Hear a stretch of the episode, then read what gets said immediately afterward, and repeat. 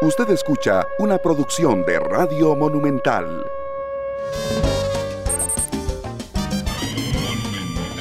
La radio de Costa Rica, acá estamos a las 3 y 10 de la tarde arrancando en esta tarde un programa muy especial para ustedes, ya que siempre tenemos temas que nos permiten tomar mejores decisiones. Hoy con un invitado de lujo que regresa a la casa de Radio Monumental, la radio de Costa Rica, en donde realmente decidimos no quitar el dedo del renglón, ya que su visita fue muy reciente, hace apenas 10, 11 días por ahí, y quedamos con un tema en el aire.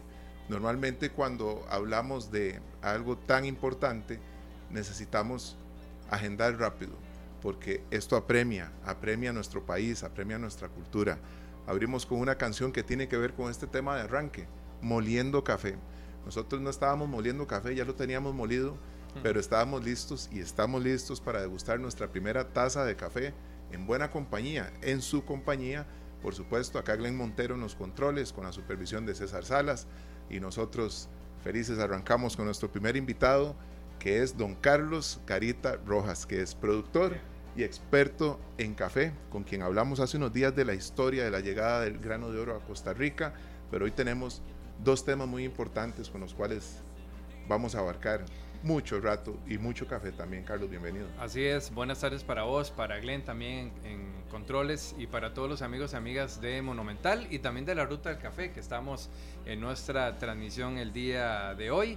Y eh, pues saludar rápidamente a Luis Anastasio Castro de Juanachute. Ya tenemos que ir a Juanachute, no solamente a, a tomar excelente café, viera los cortes de carne que se hace Jeremy Chávez, que ya lo tenemos en línea no solamente es excelente barista y campeón nacional 2018, es un excelente parrillero también. ¿Eso es una eh, amenaza o una invitación? No, es, bueno, pues, tomarlo como querrás, la verdad, porque sí, aquí, aquí se pueden dar en, pesos pesados, ¿verdad? Claro. Y también a Rafael Castro Rafita de La La Land, allá en Ciudad Quesada, que nos está sintonizando, dice, café, jalea, solo faltó el pan. Solo faltó el pan. De Glenn puede irse un toque aquí a, no sé, aquí a traerse un poco de pan. Pero de verdad muy agradecido por este eh, programa, por esta nueva invitación y no la puedo desaprovechar. La verdad es que todos los espacios que se nos abran de café en Costa Rica, eh, con lo que es la parte de cultura de café, especialidad, eh, esa parte que necesitamos del Instituto del Café de Costa Rica de fomentar la cultura de café excelente y de excelencia en el consumo nacional, es una tarea pendiente y la ruta al café y hoy día también esta tarde y todos los que estamos en la cadena de valor de café queremos apoyar al instituto a que trabajemos, a, que ahora sí nos pongamos la camiseta y parte de ese gran café que tenemos, de esa calidad eh, eh, invaluable que tenemos del café, pues se quede acá y que vos y yo y todos los amigos de Monumental y de la Ruta del Café puedan tomar un excelente café, no solamente en su casa, sino en las cafeterías a lo largo y ancho de nuestro país. Eso es muy importante y acá estamos en esta tarde listos para compartir tanto conocimiento y por supuesto que enriquecer también eh, lo que muchos empezamos a degustar poquito a poco, vamos aprendiendo un poco más, pero también con Jeremy Chávez vamos a aprender mucho, vamos a conocer qué está haciendo, por qué está de invitado hoy en esta tarde. Y claro que Carlos Garita le da la bienvenida a Jeremy, por favor. Así es, yo no sé si va a tener monitor, sí, claro que ¿verdad? Bueno, pues el saludo Jeremy, eh, Jeremy Chávez es un barista que ha trabajado a lo largo de, 10 años, lo, conozco, eh, un gran muchacho, un gran joven, una persona que ha luchado mucho también por la cultura de café de Costa Rica, pero aparte de eso es un certificador, eh, barista, da cursos en diferentes cafeterías, entre ellas La La eh, donde Azul la cafetería en Moravia y otros lugares donde él está y hoy día se encuentra en San Pablo León Cortés. Así es que Jeremy, el saludo de Monumental de esta tarde y también de la Ruta del Café, ¿cómo estás? Buenas tardes Jeremy, vamos a ver, ya vamos a, recuperar la comunicación con Jeremy que está por ahí. Nosotros, Carlos. Ya, casi lo vamos a, retomar. Pero, ajá, usted me indica, Glenn, nada más cuando ya estamos listos, no hay ningún problema. Hablaba de eso de la, de la, de la cultura de café, eh, amigos y amigas de Monumental, porque es importante eh, reconocer no solamente al productor, a la familia productora, sino también el café que ellos trabajan con tanto esmero. Claro. Eso es lo que nosotros buscamos en la ruta y ese servidor y yo te agradezco mucho la invitación del día de hoy. Y ya nos indica Glenn que ya tenemos a Jeremy Chávez. Jeremy, bienvenido a la, Ruta del Café, a esta tarde aquí en Monumental. ¿Cómo estás? Carlos, ¿cómo le va? ¿Todo bien? Todo tranquilo. Gracias por, por, la invitación. Saludos a, todos los, radioescuchas de Monumental y los seguidores de la Ruta del Café. Muchas gracias, Jeremy. Un placer. Sergio Castro te saluda también en compañía de Carlos. Adelante, Carlos, por favor. Así es. Gracias, Jeremy. Eh, estábamos hablando un poco de lo que es fomentar la cultura de café y demás. Y bueno, queremos empezar por saber quién es Jeremy Chávez, para que la gente se ubique un poquito en estos 25 minutos que tenemos con vos, de saber que la persona que nos va a hablar un poco de barismo, de café costarricense, sabe de lo que está hablando. ¿Quién es Jeremy Chávez? Bueno, este, un gusto, de verdad, nuevamente reitero. Eh, Jeremy Chávez se inició hace aproximadamente unos 12 años en el mundo del café. Eh, amando el mundo de, la bebida de café, llegué a representar a, Costa Rica en un mundial de, baristas, de preparaciones de café, donde se reúnen los mejores en esta rama y llegamos a, colocarnos en una posición muy bonita, muy importante, y dejando en alto nuestro café. También soy tostador, me desempeño como tostador, catador, eh, doy clases certificadas por el ICAFE eh, la parte de baristas, entreno baristas. Eh, tengo una cafetería pequeña en San Pablo, León Cortés, en la zona de Los Santos, Coque en Green Juanachuti. Ahí no me van a ver haciendo café, ahí voy a estar con, el delantal cocinando, ¿verdad? que es otra de mis pasiones también. Me encanta cocinar, soy cocinero. Y bueno, ahí estamos contentísimos de comenzar con nuevos proyectos, con mucha iniciativa también, medio y rodeados de café. Perfecto, este Jeremy, qué placer escuchar tantas cosas buenas y todas en torno a algo que nos apasiona mucho y que sabemos que cada vez más hay más jóvenes involucrándose en, en el tema del café, la elaboración, como bien lo decía ahora Carlos, desde el cultivo, la cosecha y todo el proceso que lleva hasta el consumidor final, ¿verdad? Que nosotros agradecemos tanto el proceso este, pero que cada vez hayan más baristas comprometidos con la cultura y que nos regañen menos a los que estamos aprendiendo, Jeremy, porque hay un tema que conversaba que conversábamos Esteban Aronne y yo con Carlos hace unos días, que hay una tendencia de, recibir eh, uno de alguna manera regaños de parte de, de algunos baristas porque utilizamos azúcar o porque le queremos agregar crema o porque lo queremos un poquito ralo el café, no sé, eh, nos ha pasado, y sé que a muchos de los que nos acompañan en esta tarde les ha pasado, que le dicen, si usted le pone azúcar al café, usted no es tomador de café. ¿Cómo ir cambiando esa cultura, Jeremy, a partir de tu experiencia, de tu conocimiento? Claro, claro, vean, mire, eso es, muy sencillo. El consumo de café eh, es un tema de gusto.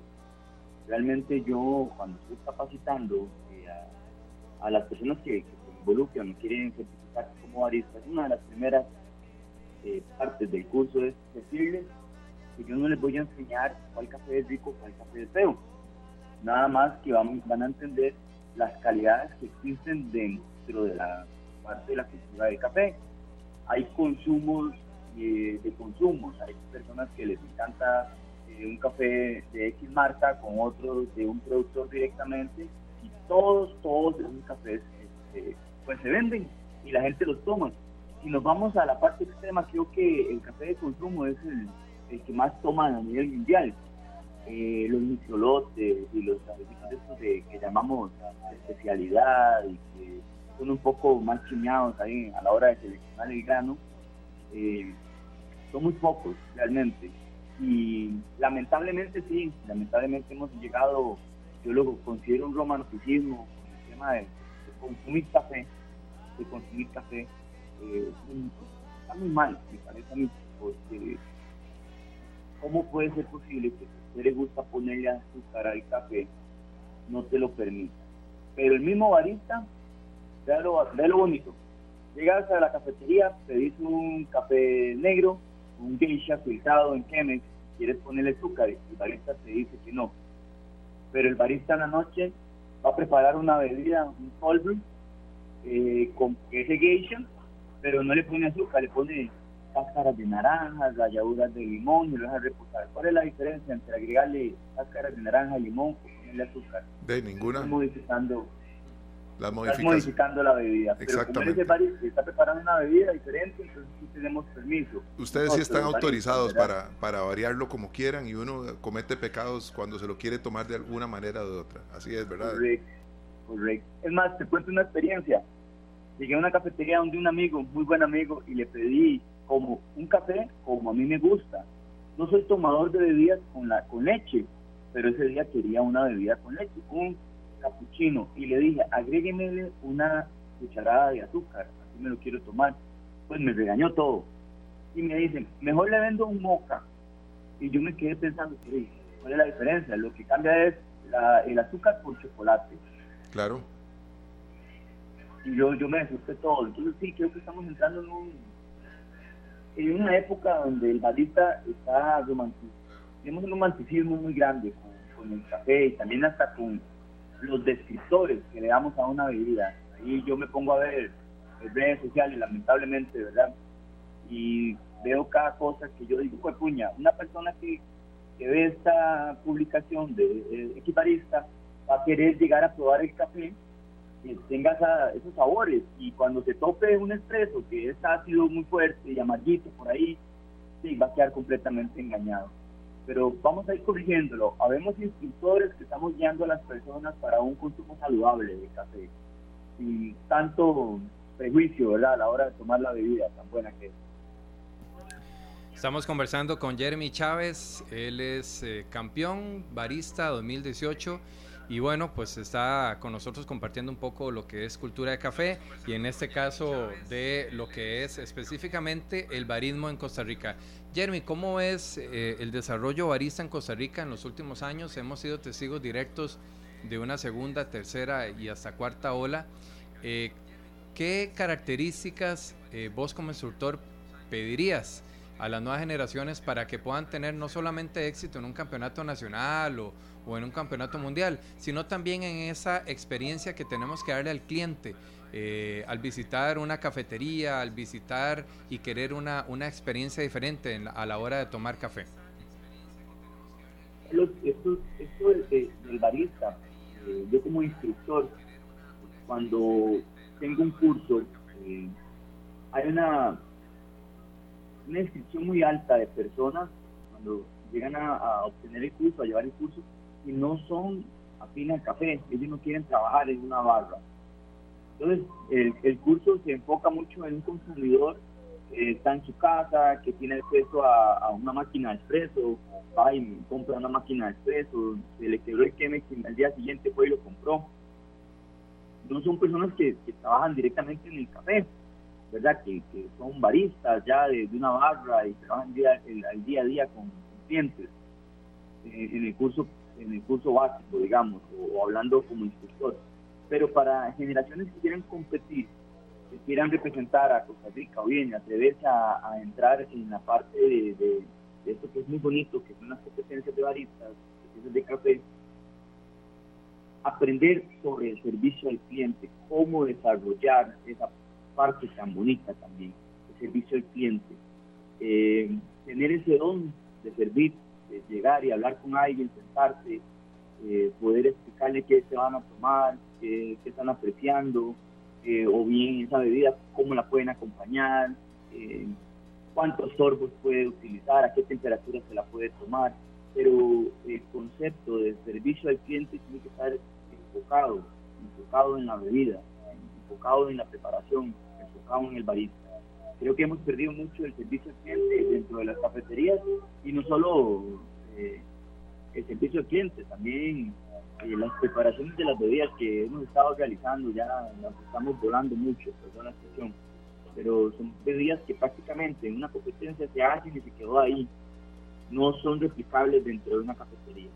Sería eh, muy costoso para la preparación y muy costoso para un consumidor. Tal vez harán uno o dos que lo quieran probar, pero posiblemente no se logre. Jeremy, este, muy interesante todo esto. Acá un amigo, Cristian Sánchez, un barista, dice, eh, y pone una, un emoji donde está con la boca hecha agua, dice, un barista amante del café. Eso es muy importante. Todo lo que estamos conversando eh, nos, nos encamina realmente hacia ese lugar en donde los que amamos el café queremos llegar.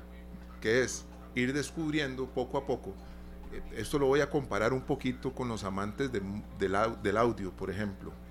Eh, eh, cuando hace muchos años existía la moda de que en el equipo de sonido uno tenía un ecualizador y el amplificador tenía para cambiar bajos agudos, tenía incluso un botón que dice loudness, que aumentaba y potenciaba, como bien lo dice la palabra en inglés, le, metía una fuerza al sonido y entonces había que ir modificando eso, ¿verdad? Para llegar uno a una cuestión que se le llama en el audio el high-end, que es escuchar la música de la manera más pura posible, digamos. Si el artista grabado bien, el disco va a sonar bien, pero eso implica tener, eh, en el caso del café, los mejores métodos y en el caso del audio, los mejores componentes. Es un gusto adquirido y ese gusto, ese gusto lo va adquiriendo cada quien a su paso.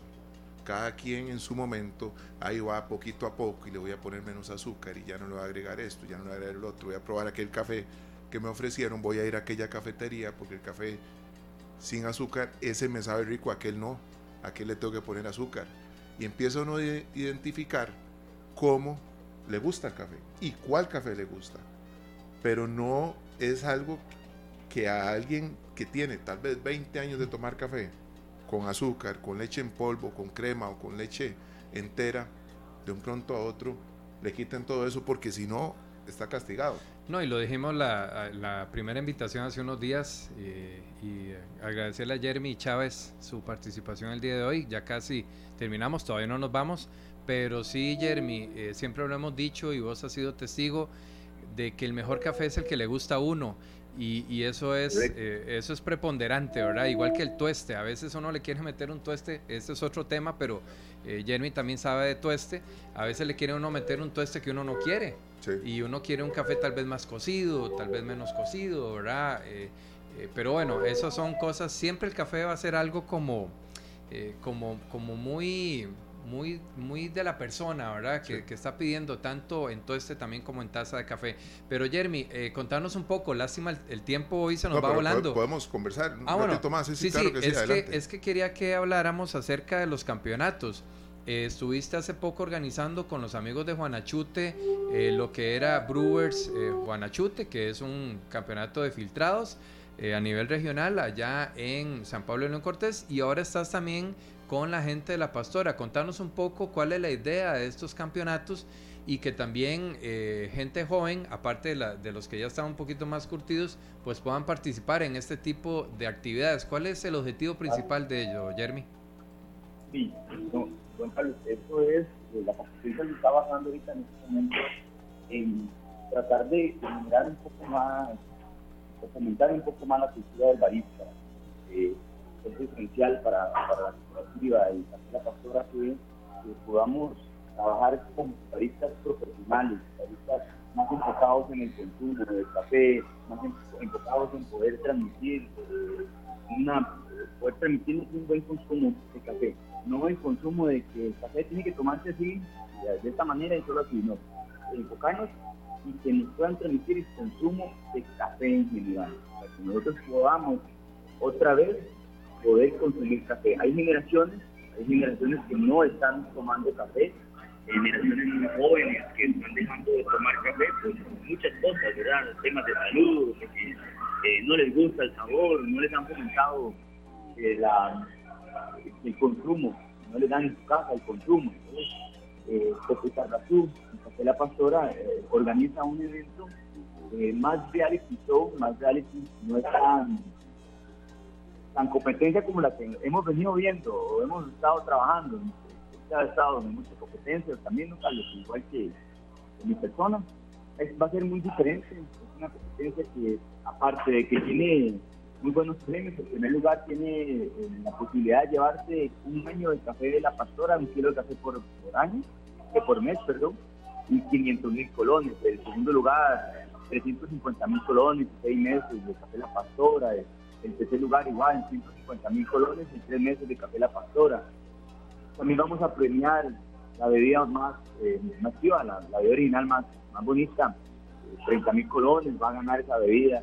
el barista más popular será, premiado también, el mejor diseño en la técnica Esta competencia que estamos generando de barista a la pastora es en pro del barista. Es para que el barista se dé a conocer, para que tengamos mejores baristas día con día. Cualquier barista de 15 a 35 años puede inscribirse, tenga o no tenga experiencia. Estamos deseosos y contentísimos de, esperar eh, respuesta de los baristas acá en Costa Rica para que nos den el chance de poder estar con ellos durante tres meses más o menos, que es lo que va a durar el reality. Sí, eso es muy importante. Eh, creo que estas competencias vienen a potenciar, ¿verdad? Para que más muchachos se motiven. Yo creo que Muchos el reto, jóvenes, ¿verdad? Yo, creo que el reto, Jeremy, y, y, y vos lo sabes, y Jeremy, que, que está con nosotros hoy acompañándonos acá en esta tarde en Monumental y en la Ruta del Café, es eh, el que ese tipo de eventos le puedan llegar a más gente. Vieras, que, vieras que eso es para mí, no sé si Jeremy comparte mi opinión, pero eh, parte del reto de también los micros y pequeñas cooperativas de que su café sea eh, conocido a nivel nacional y pueda ser consumido por ende, ¿verdad? Es también que este tipo de actividades baristas, ¿verdad? Eh, sean de impacto y que la gente quiera conocer más, porque al fin y al cabo, amigas y amigos, eh, estas actividades lo que promueven no solamente es en pro de un gremio, ¿verdad? Como lo está hablando Jenny, que es el barismo, sino también a la cultura de consumo de café de especialidad. No sé si me equivoco, Jeremy. No, correcto, correcto. Eh, no, Carlos, con toda la razón. Nosotros lo que queremos es eso, ese, momento de, consumo. Nosotros estamos muy contentos de verdad, junto con, con los organizadores, Jorge Caldo y, don Carlos Olivares, que don Carlos es el gerente de la tostadora, terminado dentro de la cooperativa, que bueno, para, para un poquito así rápidamente también y probarles un segundo. Adelante, por favor. es una de las cooperativas más grandes del país, mucha importancia, y, y el tema de la de café de la pastora, que nació como en 1966, creo, si no me equivoco, eh, que fue un, un, cultivo de café, o fue en su momento uno de los cultivos más altos que se sembró inicialmente en Costa Rica. Estaba ubicado en Tarrazú. Entonces, esa marca de café ya tiene sus, sus, días, ¿verdad? Ya sus añitos. Y ellos lo que quieren es, con las generaciones, las primeras generaciones, que los sean son de las primeras generaciones y de los primeros eh, fundadores de la cooperativa, 16 nada más quedan de los primeros que fundaron, los primeros socios fundadores, quieren que sean parte conjunto a las nuevas generaciones de baristas. La generación más vieja que tiene Azul con las nuevas generaciones. Ya hay unos videos ahí que van a hablar o van a pasar a, a, las redes sociales con uno de los primeros socios de, la cooperativa y también que va a ser parte hasta el de, los huesos. Ellos van a ser los huesos que, nos van a ayudar. Imagínense que va a ser diferente la competencia. No van a tener huesos acá baristas, ni catadores, ni nada de eso. Va a ser una competencia pro barista. Vamos a enseñarles a los baristas cómo trabajar en una barra, vamos a trabajar con ellos, vamos a llevar a eventos, vamos a estar con ellos para fomentar, para que aprendan a fomentar, para que enseñen cómo se debe de consumir café. No si es rico, pero con azúcar o sin azúcar, que enseñen el consumo de café. Nuevas generaciones, que es lo que necesitamos nosotros. Acá nos dice don Cosi Marín, dice, Creo que en ese servicio al cliente el barista debe de conocer de dónde y cómo le llegó ese café a sus manos, ¿verdad? Y toda esa ruta del café. Esa trazabilidad. Esa trazabilidad, ¿verdad? Realmente se vuelve parte de todos estos, que ahora hay un concurso, que ahora hay una competencia, que ahora hay una presentación, se vuelve cada vez más importante porque uno le encanta saber de no, qué se y, y, y, lo decimos, eh, amigas y amigos que nos escucha acá Monumental en, en esta tarde. Eh, no, o sea, el ir a una soda y tomarse un café con leche, perfecto. O sea, toda la, todo lo que es café es parte de la cadena de valor.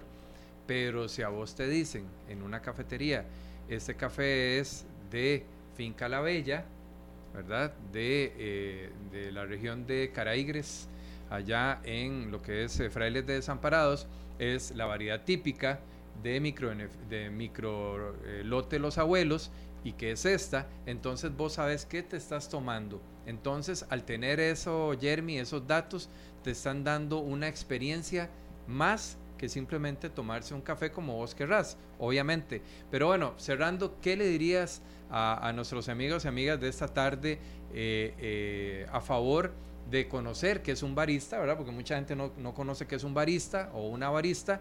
Eh, ¿Qué les dirías vos a los que nos escuchan para la hora de fomentar la cultura de café y saber qué es un barista? Sí, bueno, el barista, como muchos me dicen, mira, este el que hace dibujos en café, pues no. No solamente hacemos dibujos en café, el barista es una persona que se especializa en la preparación de la bebida con conocimientos de captación y tueste, que es, fundamental dentro de la preparación de, café. Ese es un barista, el especialista en la preparación de la bebida con conocimientos de trazabilidad del grano. Si conoce desde la finca donde se está produciendo ese café hasta el tueste para poder eh, sacarle el mayor provecho al, café tostado. Ese es un barista prácticamente. Y pues no, de verdad, don Carlos, muchísimas gracias por, la invitación y por tomarme cuenta siempre en, estos espacios. que para mí son muy importantes porque pues, me encanta fomentar el consumo de café y tratar de, de llegarle de verdad a las nuevas generaciones. Yo tengo una niña de, de 10 años y me ha costado muchísimo que tome café. Entonces, eso es como un proyecto personal, tratar de de fomentar y, cultivar el consumo nuevas, en nuevas generaciones. Claro que sí, este Jeremy, para nosotros es un placer que nos acompañes en esta tarde. Acá estamos viendo mucha información que estamos compartiendo también con nuestros amigos oyentes en Canal 2 Costa Rica, tanto el link para inscribirse, en, ¿verdad? Y también el link de la eh, Café La Pastora Tarrazú y la Ruta del Café. O sea, vos sabías que Jeremy, para cerrar de manera jocosa, Jeremy practicó el boxeo de manera amateur. ¿Sabes cómo le decían? ¿Cómo? Jeremy la piraña Chávez. La piraña. Sí, pero sin dientes. Jeremy, a mí, a, mí, lo que me da miedo ahora con esta información es decirte que el café no me gustó.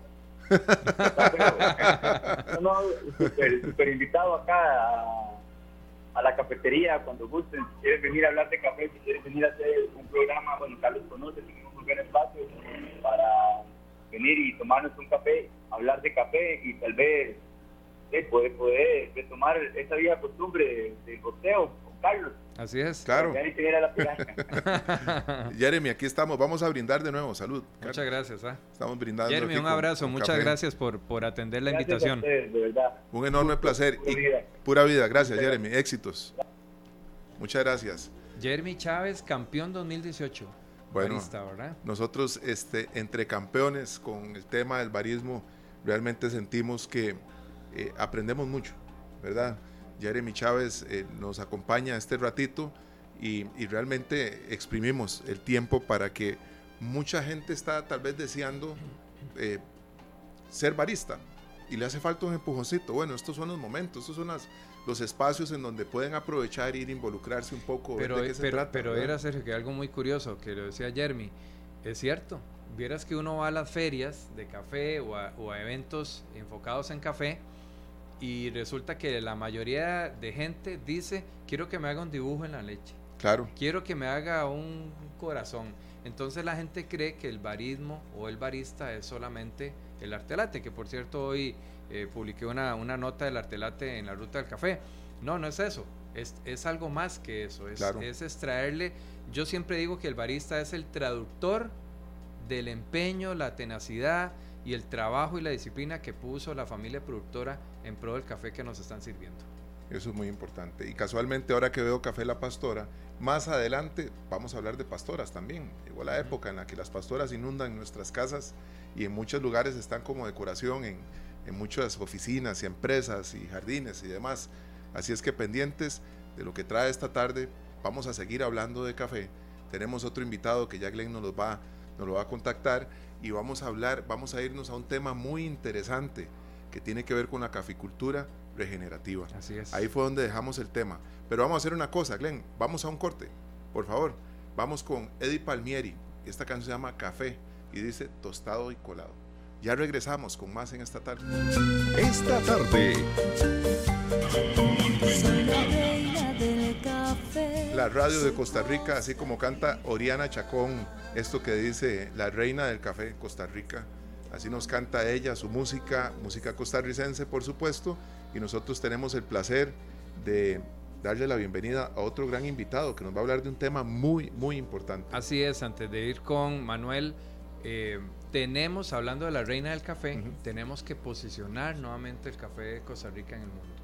Tenemos un gran reto a propósito de un foro que ayer realizó el Instituto del Café de Costa Rica. Tenemos que recobrar eh, eh, nichos de mercado a nivel internacional y tenemos que hacer que el café de Costa Rica sea indispensable y no necesario.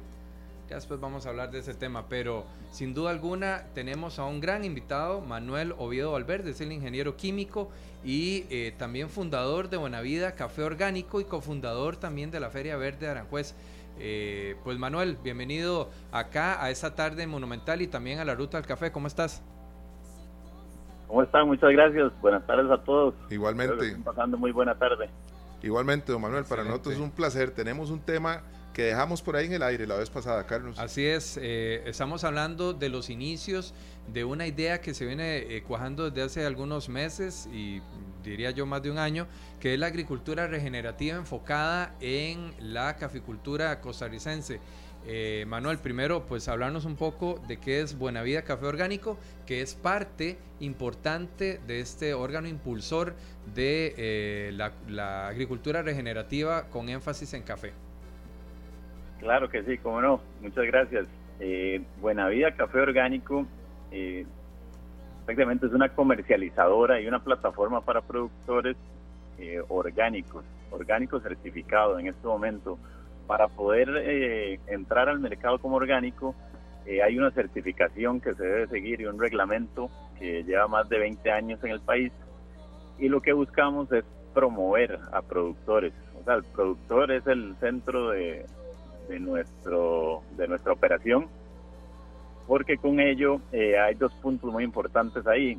Uno es revitalizar y reconstruir y restaurar los ecosistemas, ¿verdad? hay un punto importante acá en, nuestro país que somos de los mayores o el mayor eh, en uso de, pesticidas en el mundo. Entonces eso, eso nos baja un poquito la imagen verde que tenemos, pero estamos a tiempo de hacer cambios. La otra parte muy importante es la, prosperidad del productor.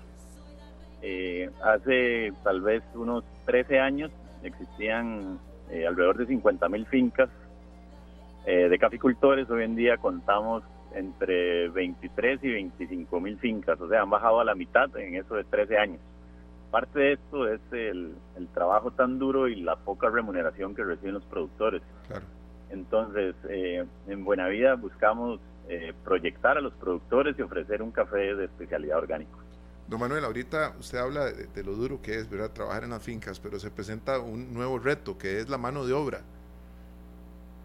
¿verdad? De acuerdo, de acuerdo. Eh, hay muchos retos en lo que es producción agrícola, ¿verdad? En lo que es café, eh, no cabe duda que es uno de los más afectados, pero en lo que es mano de obra, o sea, hay varios problemas que, como decís, son retos importantes, que no me cabe duda que hay que trabajarlos y se solucionan, eh, pero si no contamos con los suelos fértiles y suelos saludables, no va a haber ni ni negocio para poder eh, tener mano de obra, ¿verdad? Entonces es un punto importante que, hay que tomar.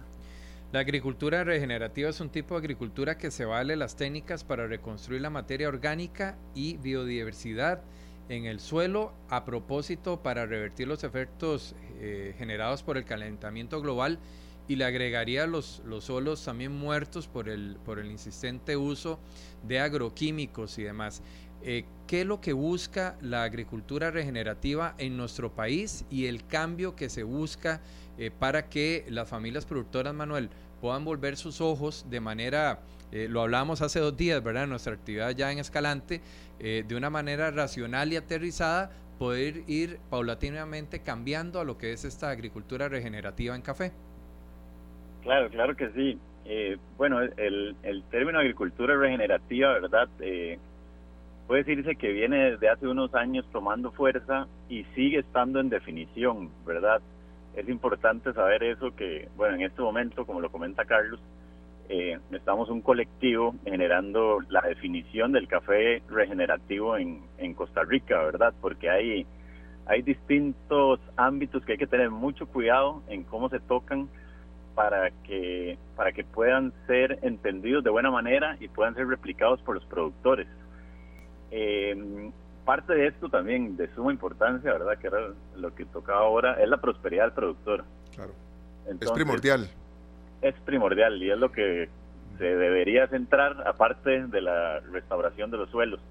Entonces, eh, se está buscando comercializar este tipo de café cuando tengamos los estándares definidos eh, a un precio diferenciado, pero verdaderamente diferenciado, que vaya a tener, eh, vaya a tener un impacto, ¿verdad?, en la vida del productor, porque más del 80% de los productores están en línea de pobreza, ¿verdad? Es, es un poco, es un poco triste, y entonces necesitamos hacer un cambio, y esto es parte, teniendo, ¿verdad?, de este país que se, eh, se promueve y es como muy innovador en todo lo que es sostenibilidad, ¿verdad?, y ha hecho cambios anteriores que han sido prácticamente, si no los primeros en el mundo, eh, de los iniciadores de varias iniciativas.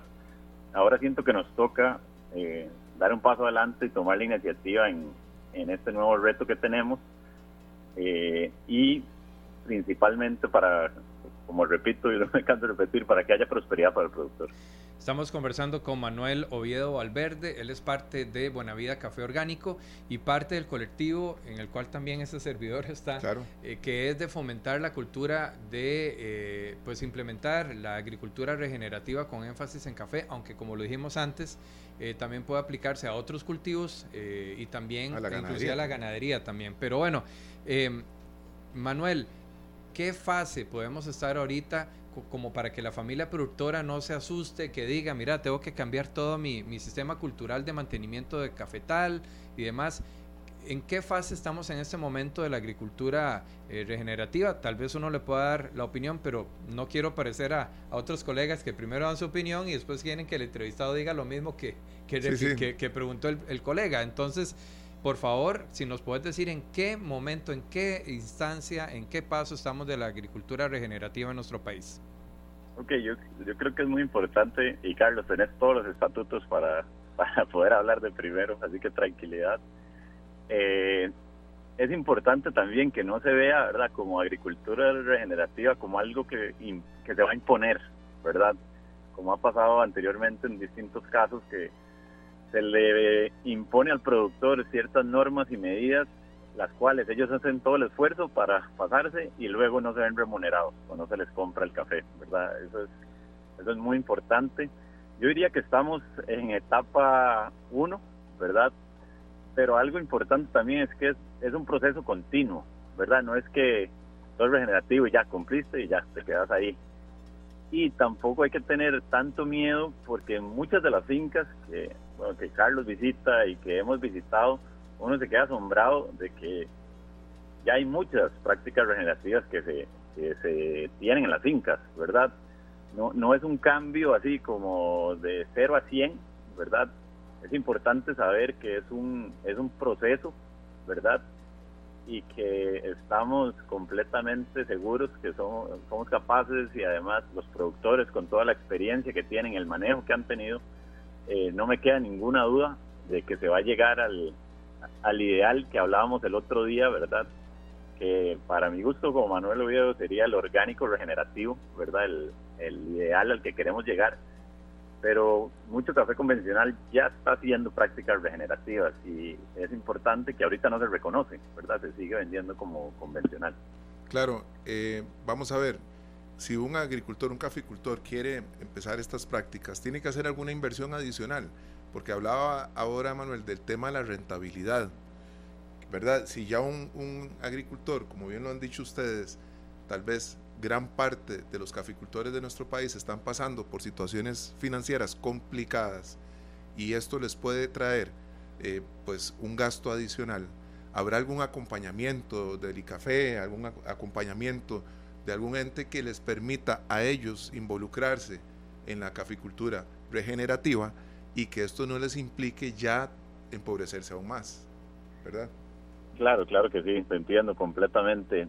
Bueno, eso es parte de lo que busca este colectivo, ¿verdad? Que usualmente no se le da un acompañamiento verdadero al productor, ¿verdad? Se le, se le, se le dan recetas y nada más, ¿verdad? No se le da el acompañamiento que necesita. Eh, parte de lo que está haciendo este, este, colectivo es que va a haber una propuesta de un, de un paquete técnico y en una plataforma que los productores van a tener acceso, acceso libre, para que se puedan ver todas estas prácticas. A la vez va a haber un, va a haber eh, asesoramiento técnico y lo que nos queda es innovar, porque el, eh, para mi gusto si, si seguimos en este en este mercado tradicional, siendo un país con un volumen tan pequeño de café, ¿verdad? Eh, no nos va a ir muy bien. Lo que nos queda es innovar de a poquitos y con asesoría y con acompañamiento y generar ese cambio, además de buscar ese nicho de mercado que existe en el mundo, ¿verdad? Pero que ese es otro, otro ente muy importante de este colectivo, que se realizaría una comercializadora eh, que ve por el café regenerativo y que ve por los productores. Vamos a, hacer una dinámica aquí, eh, Manuel, porque, por ejemplo, bueno, aquí vemos el comentario de, Finca Cafetalera La Bella, que dice, suelos regenerados, plantas robustas y productivas. Ok, nos están escuchando eh, algunos productores de café y ellos deciden que se quieren involucrar, ¿verdad? Y quieren ser parte de este movimiento espectacular, Así es. ¿verdad? ¿Cuál es el primer paso que deben de dar? ¿A quién tienen que llamar? Cómo hacen, ¿verdad? Pero le preguntaba ahorita, ahorita a Carlos que quién, si está, si hay un, una página donde esté, ¿verdad? Todos estos eh, entes que se involucran en este contacto. No, aquí está la ruta del café, ahí lo pusimos, ahí pusimos el contacto en nuestra transmisión en Canal 2 Costa Rica y pueden buscarlo en Facebook e, y también en Instagram, la ruta del café. Y ustedes tienen que ser parte de cosas que hagan que nuestro país cada vez, yo estoy de acuerdo, y, los que han viajado alguna vez y han llevado café, sabemos cuánto la gente aprecia que uno lleve café de Costa Rica. Ahora imagínense que cada vez llevemos mejor café, mejor tratado, mejor producido. Carlos, es maravilloso. Sí, sí, eh, Manuel, pues eh, ya vamos a dar los contactos, pero ayer en ese, en ese foro del café que estaba hablando eh, su gerente Gustavo y otros invitados, entre ellos don David de Copiatenas también, disculpe que no me acuerde de los apellidos, más bien estoy haciendo un milagro con que recuerde los nombres, pero hablaban un poco de que, de que el café eh, en lo exterior, los tostadores están comprando otros orígenes de café que no el de Costa Rica por el diferencial de, de precio y más que todo también por la sobreproducción que hay en Brasil, que nos tocará en este 23-24 y 25-26. O sea, tenemos dos años que vamos a tener precios realmente un poco bajos, ¿verdad? Eh, y claro, ahí nos dicen que todos tenemos que ponernos la camiseta, pero bueno, vos y yo, que, que compartimos un poco hace dos días, sabemos la, nuestra posición idea con respecto al ICAFE y, y yo quiero ser positivo, ¿verdad? Decir, bueno, el ICAFE no solamente no, no, va a mandar a los productores a ponerse la camiseta, sino que también yo quiero verlos a ellas, pero a flor de piel, ¿verdad? Esa es mi opinión. Pero bueno, eh, tenemos que hacer que el, que el, café de Costa Rica sea indispensable y no necesario, ¿verdad? Sino indispensable en las tasas en Europa, en Asia, en los Estados Unidos. Pero bueno, ¿en qué nos puede ayudar a, a largo plazo, eh, Manuel? Eh, la cultura y la implementación de la agricultura regenerativa en el café. Ok, acá, acá es un tema bastante importante, ¿verdad? Totalmente. Hay, hay ahora, bueno, va a pasar por parte de la Unión Europea en el 2026, viene un programa, un reglamento que se llama el Pacto Verde, el cual es sumamente riguroso en lo que se basa en sostenibilidad, ¿verdad? Entonces, es es muy interesante que desde afuera se están pidiendo todos estos cambios y desde acá no los vayamos a generar, ¿verdad? Cuando de aquí eh, deberíamos nosotros de estar proponiendo. Eh, con lo que es el pacto es un poco complicado, todavía hay mucha tela que cortar ahí, ¿verdad? También.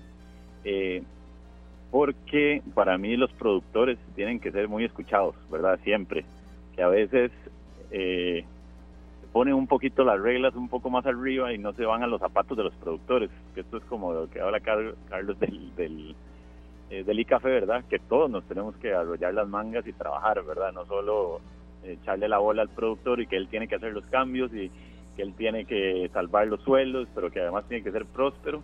Nos mm. toca a nosotros también buscar el mercado adecuado para esto. Y, y sí lo hay, cada vez los estándares están subiendo y además que nuestros suelos eh, serían regenerados, ¿verdad? Como dicen eh, los compañeros de Finca La Bella, esto va a generar plantas más robustas a la vez y va a generar también eh, que vamos a hacer eh, como un hito o de los innovadores, ¿verdad? Como Costa Rica, lo, decía hace un momento, siempre ha sido en temas de sostenibilidad, ¿verdad? Entonces, ¿quién más que nosotros para dar ese paso y para lograr eh, una, una producción verdaderamente sostenible? A largo plazo, Manuel, se ve que el tema de la caficultura regenerativa le va a permitir a los caficultores vender a un mejor precio y, tal vez hacer que sus fincas vuelvan a ser del tamaño que eran, porque puede ser que muchos caficultores conserven las fincas, pero estén produciendo en un espacio reducido. Yo sé que eso, eso pasa, que la finca se redujo, ¿verdad? De acuerdo, de acuerdo. También es muy importante, ¿verdad? Eh, que hay que hay que ir por, por este otro lado también de sostenibilidad, aunque ahorita está todavía igual mucha tele cortar en lo que son bonos de carbono y también en generar valor agregado a ciertos productos del café, ¿verdad? Porque en, en este momento eh, se utiliza muy poco de todo lo que es la biomasa y todo lo que es la planta del café, ¿verdad? Que solo usamos el granito y el, de la fruta, de eso solo sale el grano, se seca, ¿verdad? Se lava y sale mucho menos, cuando también le podemos dar valor agregado a distintas partes de, de la planta y de la fruta, además de generar eh, combinaciones o correlaciones de sinergia entre otros cultivos que también pueden dar eh, un, flujo al productor y así tener una relación sana de café de calidad, regenerativo, pero a la vez también tener otros productos que le van a facilitar su economía. Estamos conversando con Manuel Oviedo Valverde acá en esta tarde monumental y en la ruta del café. Manuel, eh, uno de los retos también importantes, y Sergio, es convencer y ser profeta en su propia tierra eh, y, literalmente en la tierra.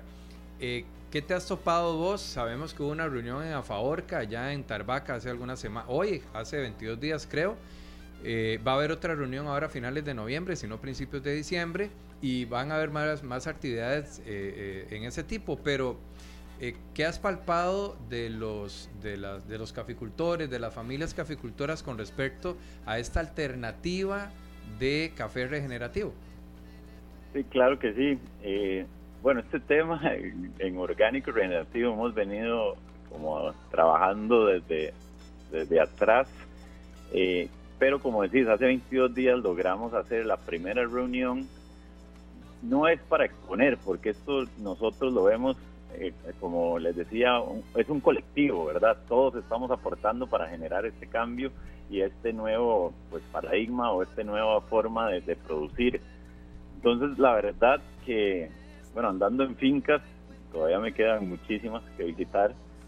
Eh, y ver la reacción en esa reunión, al inicio hay un poco de miedo, ¿verdad? Como siempre tenemos un poquito de resistencia al cambio y además de, primera mano lo difícil que es para los productores hacer las cosas orgánicas o hacer las cosas regenerativas desde distintos campos, ¿verdad? Tienen muchos retos, pero me gustó ver el, eh, la motivación que generó y muy bonito porque habían fincas de las más grandes del país, fincas súper pequeñas, eh, comercializadores, eh, tostadores, o sea, se juntó mucho el gremio, que eso siento que es muy bonito volver a eso, ¿verdad? A generar la comunidad del café para que se genere la colaboración, porque todos podemos crecer juntos, ¿verdad?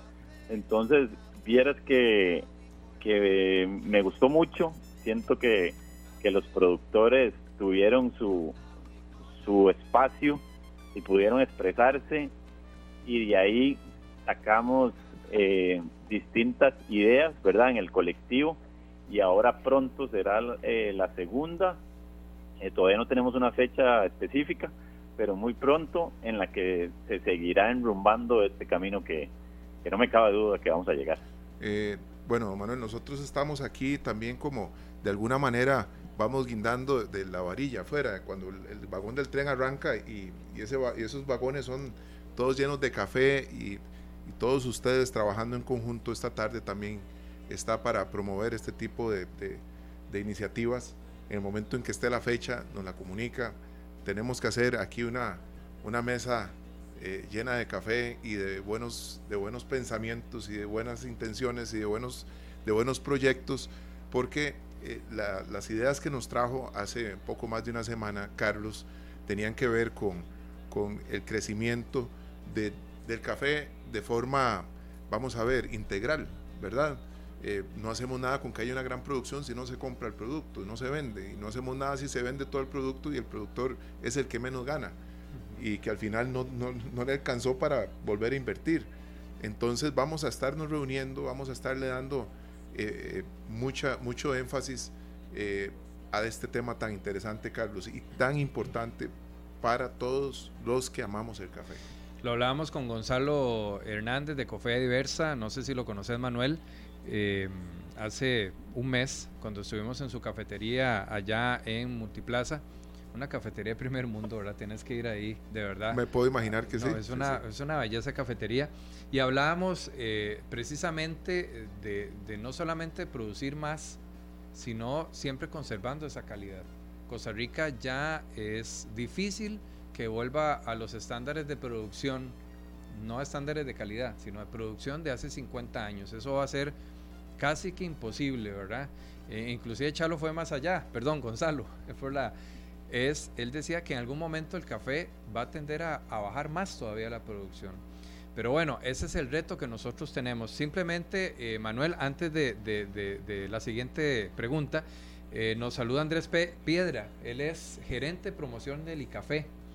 Y sí nos gustaría, Andrés, que nos compartas, que en algún momento puedas venir aquí a una entrevista esta tarde o estar también con la ruta del café y darnos esa hoja de ruta de promoción, no solamente a nivel internacional, sino también a nivel nacional, de propiciar una cultura de consumo de café de calidad acá en nuestro país. Sé que son jóvenes, tanto él como David, que es su gerente de promoción del ICAFé, gente valiosa, gente que conoce, son de allá de la zona de Tarrazú, de la región Tarrazú, pero y de lo que es la región Los Santos también, a nivel del ICAFé, y creo y sé que ellos eh, quieren hacer un buen trabajo, pero queremos conocerlo, queremos eh, eh, divulgarlo, multiplicarlo, y que la gente conozca qué es lo que va a hacer el, el ICAFé en ese sentido. Pero sí, nada más, una consulta más, mi estimado Manuel, y es la posición precisamente del ICAFé con respecto a, esto porque ayer precisamente en, esa, en ese foro que fue muy revelador, que fue muy interesante, que fue transmitido por la página del, del ICAFE a las 11 de la mañana y que este servidor pudo participar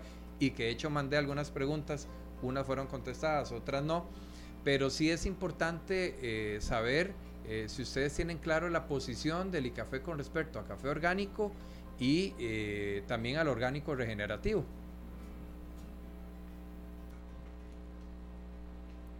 Bueno, parece que tenemos ahí. Este... vamos a volverlo a conectar si es que está por ahí, Glenn. Ahí está por ahí, don Manuel. Acá estamos. Ahora sí, Manuel. Escuchó, sí. ¿Escuchaste la pregunta? No, no, estaba como en. Sí, es que seguro es que estaba hasta, eh, eh, catando con Víctor Cadenas allá en la Asociación de Cafés Finos, que por cierto Manuel está sacando un Q-Grader, que es un eh, nivel de catación, que es como decir el, el, el oficial, el pro, digamos, que se puede sacar en esta disciplina. No, simplemente Manuel, preguntarte si a nivel del ICAFE, hablando que ahora estamos hablando del ICAFE, pues si sabes la posición en este colectivo en el cual vos estás también con Gali y estamos ahí varios trabajando, eh, la posición del ICAFE con respecto al café orgánico y al café orgánico regenerativo. ¿Te han comentado algo? Sé que estuvo una representante del ICAFE en la reunión hace como 15, 22 días. Contanos un poquito de esa parte. Eh, claro, eh, bueno, el ICAFE consta de distintos departamentos. Entonces, el departamento que nos acompañó en la reunión si no me equivoco, es el Departamento de Investigación. Y Vanessa fue la representante, que Vanessa es de Armas Tomar. Y la verdad, eh, eh, me enorgullece mucho que haya gente en el ICAFE así, ¿verdad? Como con ganas de, de hacer cosas diferentes y de apoyar al sector, aunque sea un sector muy pequeño, que el café orgánico también es menos del 2% del país, ¿verdad? Eh, y que cada vez ha venido a menos por distintos temas eh, de certificación. Entonces, en, en, lo que es investigación, ellos tienen eh, tienen a Vanessa, en, es parte del colectivo, y, y, tenemos una relación buena con el ICAFE. Nos gustaría todavía acercarnos más, ¿verdad? Y, y trabajar juntos de la mano en este, en este cambio que, que queremos hacer. Eh, que sabemos que no va a ser de una vez eh, una gran parte de los productores, pero poquito a poco se va llenando el vaso y, es importante eh, dar ese paso y también que tener al ICAFE de este lado también es nos enorgullece. Manuel, pues un abrazo, me saludas a la gente allá en la Asociación de Café Finos, al Vic, que está ahí, ¿verdad? Me imagino que muerto de risa, para variar. Eh, Víctor Cadena Reyes, que es también capacitador de, en, y también en cantación. Manuel, de verdad que muchas gracias. Y por último, la pregunta que Sergio hacía al principio, la dejamos para el final. ¿Algún contacto, algún número telefónico, correo electrónico, página, para que nuestros amigos se puedan conectar y, saber más de, esta iniciativa? Claro que sí.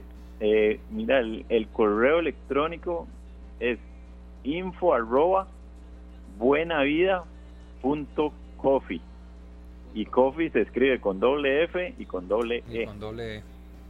Ajá. Ok. Y el número, me pueden contactar a mí, no hay problema, que es 8996 1234. 8996 1234. Está facilito. Eso se dice, antes uno decía queso, aquí se dice café. Manuel, muchas gracias de verdad por tu, por tu tiempo, lo valoro bastante y gracias por, por participar el día de hoy acá en esta tarde monumental. hombre, más bien gracias a ustedes por, por apoyar este tipo de iniciativas y, y, también por, por darle importancia a lo que es el café de Costa Rica y, darle la mano al productor. Muchísimas gracias. Muchas gracias a usted, Manuel. Para nosotros es un, privilegio y realmente esperamos que la reunión sea ya acá en la cabina la próxima vez que nos pueda acompañar. Eh, degustamos el café, tertuliamos, porque esto es más eh, que una entrevista, es una tertulia en la que aprendemos muchísimo, nos enteramos cómo está el tema más a fondo del café en Costa Rica y bueno, agradecemos mucho, lo esperamos pronto por acá. Igualmente, pronto nos tomaremos un cafecito por allá. Muchas gracias. Muchas gracias a usted. Carlos, igual, muchas gracias. No, hombre, mira, antes de irnos, eh, bueno, el saludo para Manuel.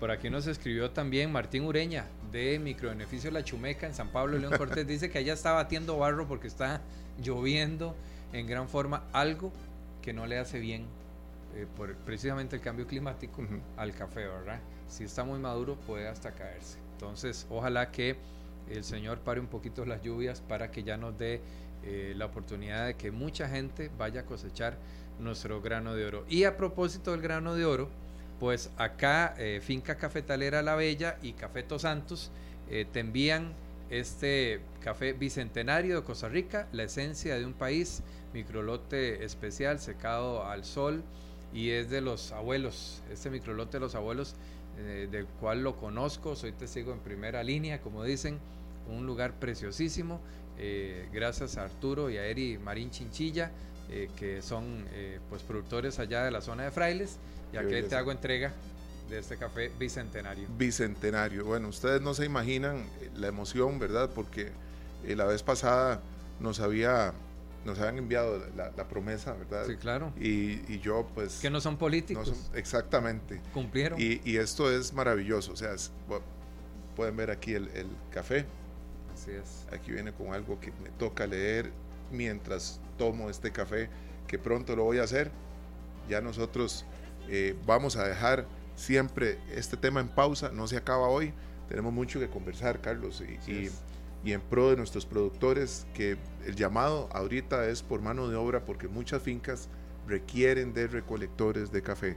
Y si hay personas que andan buscando trabajo para fin de año, esta es una gran oportunidad. En el ICAFE están los datos para que puedan ubicarse en qué región pueden ir a cosechar el grano de oro. Eso es eh, maravilloso, así es que gracias Carlos por acompañarnos una vez más. No, pura vida, gracias a vos. Es tu casa. a Esteban también, a Glenn en control también. Yo, la verdad es que me dicen venga y ni lo pienso, simplemente montamos ahí y, y hacemos algo, porque yo creo que el café sin productores no hay tasa. No hay tasa. No, hay, no se puede hacer. Entonces, siempre apoyo a los productores, a las familias de ese país, que ya no son 26 mil, ya bajaron a 20 mil y resto, ¿verdad? Y, tenemos que eh, rescatar esto, pero tenemos que hacerlo de forma eh, planificada. No, no podemos decir multipliquemos la producción de café si con la mitad no tenemos mano de obra, imagínate con el doble de esto. Bueno, pues no solamente es inyectar producción, sino que hacerlo de una manera eh, medida, moderada, y, igual que el cambio del café regenerativo, poco a poco, igual que en el barismo, si quiere conocer algo más que un barista que le haga una roseta o un corazón en una espuma de, de, leche sobre el café, pues entérese en la ruta del café y en las próximas invitaciones esta tarde aquí en Monumental. Bueno, Así vamos al corte nosotros deseando que este programa le permita tomar mejores decisiones y mejor café. Mejor café. ya regresamos. La radio de Costa Rica, al ser las 4 y 26 de esta tarde, estamos escuchando ahí a Luis Miguel con este disco fabuloso, Navidades o Navidad, no sé, un disco espectacular que ustedes eh, lo escuchan mucho por acá cuando inicia esta temporada tan maravillosa. Va a ser la cuarta Navidad de esta tarde, ¿verdad? Y hay cosas que no pueden faltar hay mucha gente que está pensando, bueno, tengo que decorar, tengo que ir a comprar adornos, eh, armar el pasito, otros están ya comprando las hojas de plátano para hacer tamales, viene la tamaleada, los queques de Navidad, pero no pueden faltar las pastoras, por favor. Aquí viene un dato muy interesante. Tenemos a un invitado que nos ha acompañado varias veces en esta tarde, que nos va a decir cómo cuidarlas, pero sobre todo cómo lograr que la mata que tenemos hoy el próximo año esté de nuevo adornando nuestra casa. Le damos la bienvenida a José Andrés Molina de Pastoras y más, que nos acompaña una vez más en esta tarde y nos va a contar, este, José Andrés, eh, lo maravilloso que es tener una pastora y cuidarla también, que nos rinda por dos o tres años. Bienvenido a esta tarde, eh, José Andrés, gracias por acompañarnos de nuevo. Eh, saludos Sergio a usted y a toda la gran sintonía de Radio Monumental y todo el mundo y más allá. Claro, Sergio, eh, con mucho gusto aquí le damos la bienvenida a la temporada 2023-2024 de Pastoras y más y Vivero Fides en Alajuela. Estamos ubicados en Alajuela, calle Rosales. Esto es un paraíso, esto es algo espectacular, totalmente eh, invitados a que nos visiten. No tengo ninguna duda de eso, José Andrés, porque vemos nosotros eh, las pastoras que ustedes tienen ahí son espectaculares. Pero más que eso, el acompañamiento que ustedes le dan a, quien compre una, pastora para que le rinda, ¿verdad? Porque hay gente que dice, es un buen negocio vender pastoras y agarran, llenan el pickup de pastoras para venderlas la otra semana y van y las meten a una bodega y cuando se dan cuenta las echaron a perder. Igual nos pasa si las ponemos en la casa y no las cuidamos, José Andrés. Correcto, ellas tienen su cuidado, su belleza, su, su, su, misticismo, ese, ese cambio que tienen de, pasar de, de verde, ya sea a blanco, rosado o rojo, todo es un proceso. Es una planta extremadamente delicada, pero sí se puede mantener. Es una planta de sombra, eh, don Sergio, y todos nuestros oyentes. Es una planta de sombra no le puedo dar el sol directo, eh, el agua hay que incorporársela a la maceta, eh, no al follaje, para que no eh, se manche ni demás. Y en las noches, que eso es algo ahí que he escuchado y escuché hoy en las tardes, no, y, en las mañanas hay que he escuchado ciertos medios que la oscuridad les hace malo. No, lo contrario, en la noche hay que darles oscuridad total para que suceda esa magia que le estoy hablando al principio de esas hojas verdes secundarias, si usted mira en una planta, ellas se van a transformar a ese color vivo, rojo, eh, tan característico de la Navidad, o rosado, o blanco, o, pigmentadas, o matizadas. Aquí tenemos pues variedad de colores, tamaños, y eh, los invito, como lo repito, a que nos visiten. Estamos ubicados en calle Rosales, Desamparados de la Juela, Vivero Fides. Es muy cerca realmente de San José. Uno se va aquí por San Joaquín de Flores, se va ahí por, por Belén. Es correcto, hay varios accesos. Usted pone en eh, el Waze o alguna de esas plataformas Vivero Fides a la Juela. Y los invito a que nos sigan en el Instagram, nos busquen como Vivero Fides.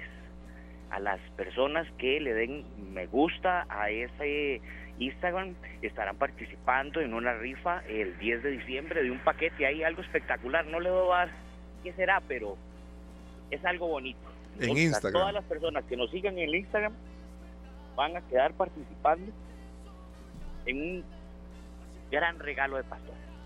Yo me imagino este el regalo que puede ser, ¿verdad? Porque ustedes tienen, pero aparte de pastoras, tienen muchas cosas especiales eh, ahí, José Andrés, que sería lindísimo que quienes nos escuchan sepan que al visitar el vivero de ustedes pueden salir con algo que más allá de decorar la casa para esta época, este, puedan tener para el resto de la vida ahí en sus jardines. Correcto, el ADN de estas plantas es prácticamente que pase la temporada, eh, estamos hablando de febrero de 24 hasta abril, usted puede tomar esta planta de nosotros y trasplantarla a su jardín, a una maceta más grande ella se va a hacer un arbusto espectacular.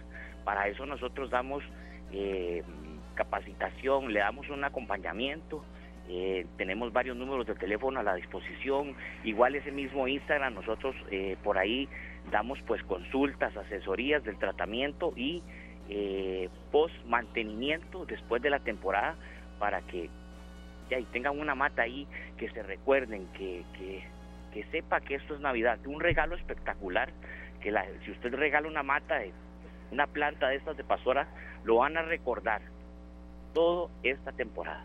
Bueno, eso es maravilloso. igual, perdón, adelante, por favor. De igual manera, les invito a, a, visitar esta zona, es una zona pues eh, es campo, pero hay bastantes emprendimientos.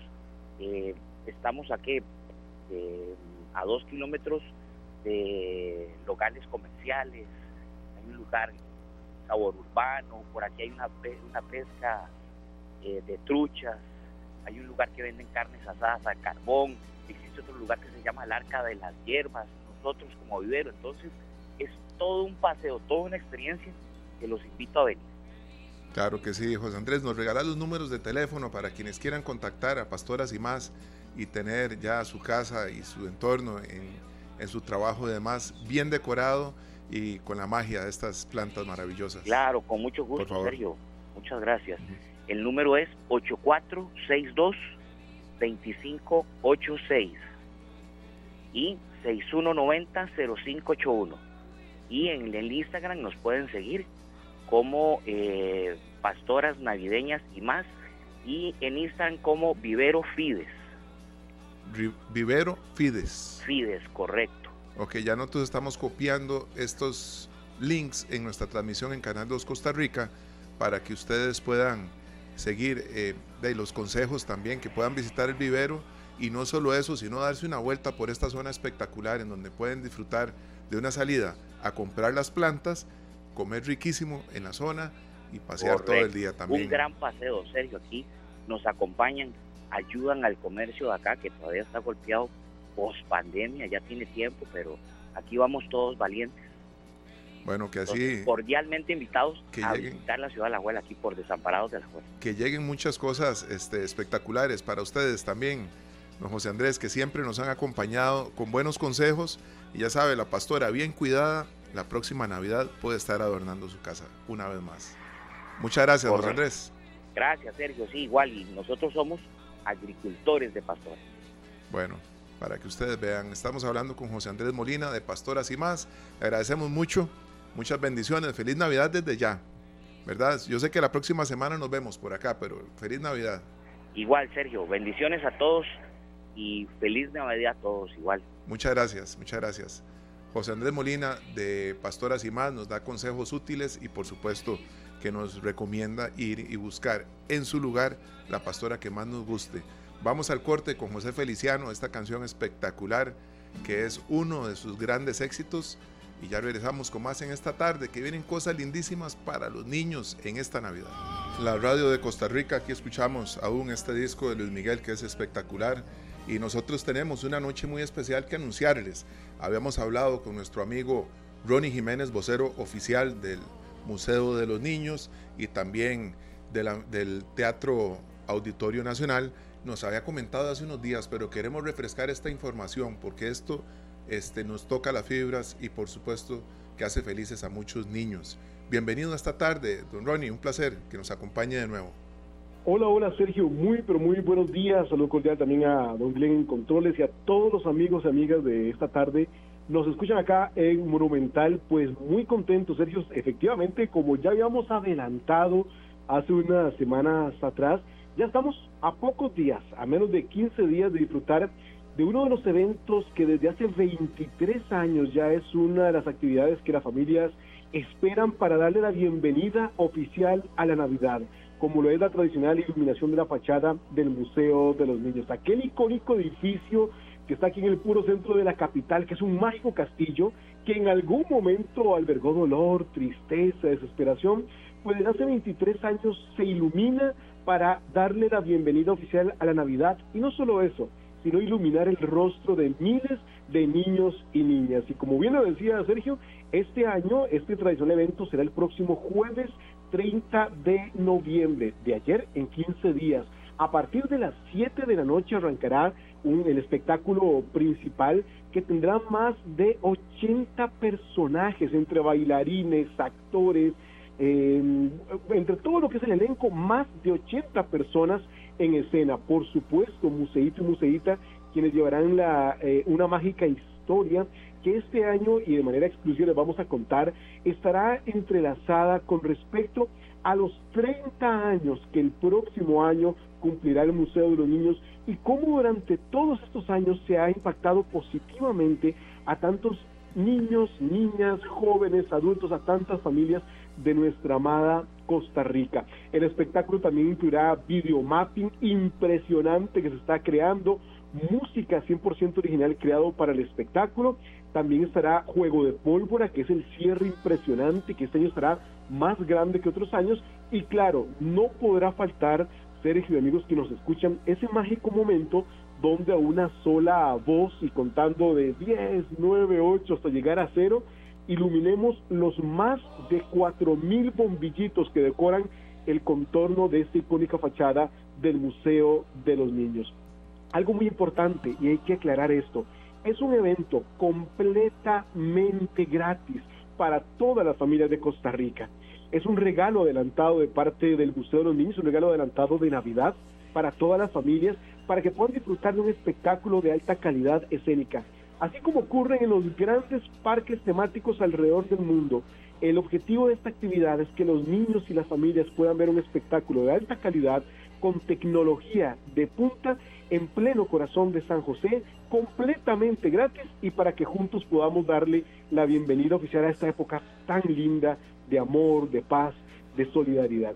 Las eh, actividades van a iniciar desde el mediodía por toda calle 4, de hecho, de este martes en 8, en conferencia de prensa, junto con todas las instituciones y cuerpos policiales de Costa Rica, vamos a contar acerca del plan de seguridad y control en carretera, conocido como Ruta Segura, para que las familias puedan venir desde el mediodía y por calle 4 de todas partes de la capital de forma ágil y segura para que vengan a disfrutar de un ambiente de fiesta previo a esta mágica noche. Desde el mediodía se cierra toda calle 4, desde la avenida Segunda hasta la entrada principal del museo, y toda esa ruta de paso se convierte en un ambiente de fiesta.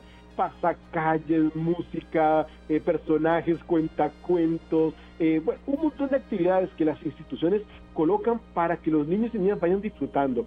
Y algo muy importante, a partir de las 4 de la tarde arrancamos con actividades previas en la tarima principal para ir calentando el ambiente de fiesta y a las 7 en punto arranca este espectáculo que tendrá una duración de 56 minutos exactos de duración en el cual está incluido el momento de la iluminación para que no pierdan de esta actividad que nos llena de alegría, Sergio, a todos los que nos escuchan acá en el Museo de los Niños, más de 10 meses de producción, de preparación para esa mágica noche donde veremos miles de rostros, miles de sonrisas de los niños y las niñas juntos dándole la bienvenida oficial a esta hermosa época, Sergio. Ronnie, muchas gracias por esta invitación. Sabemos que muchas familias están esperando esa fecha. Es jueves y hay que tomar en cuenta que el viernes primero es feriado. Así es que podemos aprovechar el jueves 30 para salir de fiesta en San José, de una fiesta sana, una fiesta que involucra a nuestros niños, a nuestras familias y que nos permite eh, pues llenarnos de esperanza en un lugar en el que ahora lo que trae es esperanza. Ronnie, nosotros eh, te agradecemos muchísimo por esta invitación y sabemos que la próxima semana ya estamos nosotros buscando ahí la forma de que ustedes vengan acá a nuestra a nuestro a nuestro ¿cómo se llama? a nuestra cabina, perdón, acá en Radio Monumental, la radio de Costa Rica, que, que venga usted con Gustavo Rojas, con el actor. Nos tomamos otro cafecito y hablamos de cosas espectaculares que vienen en diciembre. Si usted quiere adelantar algo, buenísimo. Les voy a contar algo exclusivo, Sergio. Por favor, por favor. Y bueno, en las redes sociales del Museo de los Niños ya vamos a poder, eh, ya poder ir viendo un adelanto. En medio de una época que para muchas instituciones o lugares es muy comercial y cada vez se pone más caro, quiero adelantar que venir al Museo de los Niños a partir del 2 de diciembre será muy, pero muy cómodo para todas las familias. Es más, vayan alistando esos billetes de mil colones que tengan ahí en sus casas para que vengan a disfrutar de toda la magia que jugando del Museo de los Niños. Bueno, imagínense, mil colones la entrada para niños y para adultos, así es. Así es, esa es la noticia en exclusiva que les estamos dando a partir del mes de diciembre. Toda la familia va a poder disfrutar del Museo de los Niños, de todas las atracciones, por tan solo mil colones. Bueno, eso es una otra, otra maravillosa noticia, Ronnie. Muchísimas gracias. De verdad que la próxima semana, ya a menos de una semana de, poder disfrutar de este gran espectáculo en el Museo de los Niños, los esperamos a ustedes acá, en nuestra cabina, para conversar un poco más de las cosas que vienen para tantos niños en Costa Rica que disfrutan de visitar el Museo de los Niños. Ahí Muchas estaremos, si Dios lo permite. Saludos cordiales para vos, Sergio, para Glenn y para todos los amigos, cordialmente invitados a disfrutar de toda la magia del Castillo de los Sueños. Claro que sí. y feliz fin de semana. Amén, igualmente. Muchísimas gracias. Y a quienes nos acompañan esta tarde pueden buscar en Facebook en Instagram Benemérito Museo de los Niños, así aparece, para que lo busquen de la forma correcta y puedan encontrar el link que se necesita para estar al día con tantas actividades como esta gratuita para todos los que quieren ver ese edificio como se ilumina de una manera espectacular. Ya llegamos al final del programa de esta tarde. De verdad que le agradecemos mucho a todos los que nos acompañaron. El próximo lunes estamos en horario normal de 3 a 5. Gracias a Glenn por toda la colaboración en la producción de este programa de esta tarde. A los compañeros, a don Carlos Garita que nos acompañó en cabina. A los invitados que hablamos de café hasta que quedamos antojados cada vez más. A nuestro amigo don José Andrés del Vivero, allá eh, Pastoras y más y por supuesto Caroni Jiménez del Museo de los Niños. Nos llega Jean Félix Quintana, Walter Flores, por ahí anda Marcial. También está, por supuesto, que el director y el productor de este disco, don Luis Alzaguán. Esto se llama Así es nuestra Navidad en Costa Rica, acá en Tiquicia. Feliz fin de semana, muchas gracias. Gracias, Glenn. Este programa fue una producción de Radio Monumental.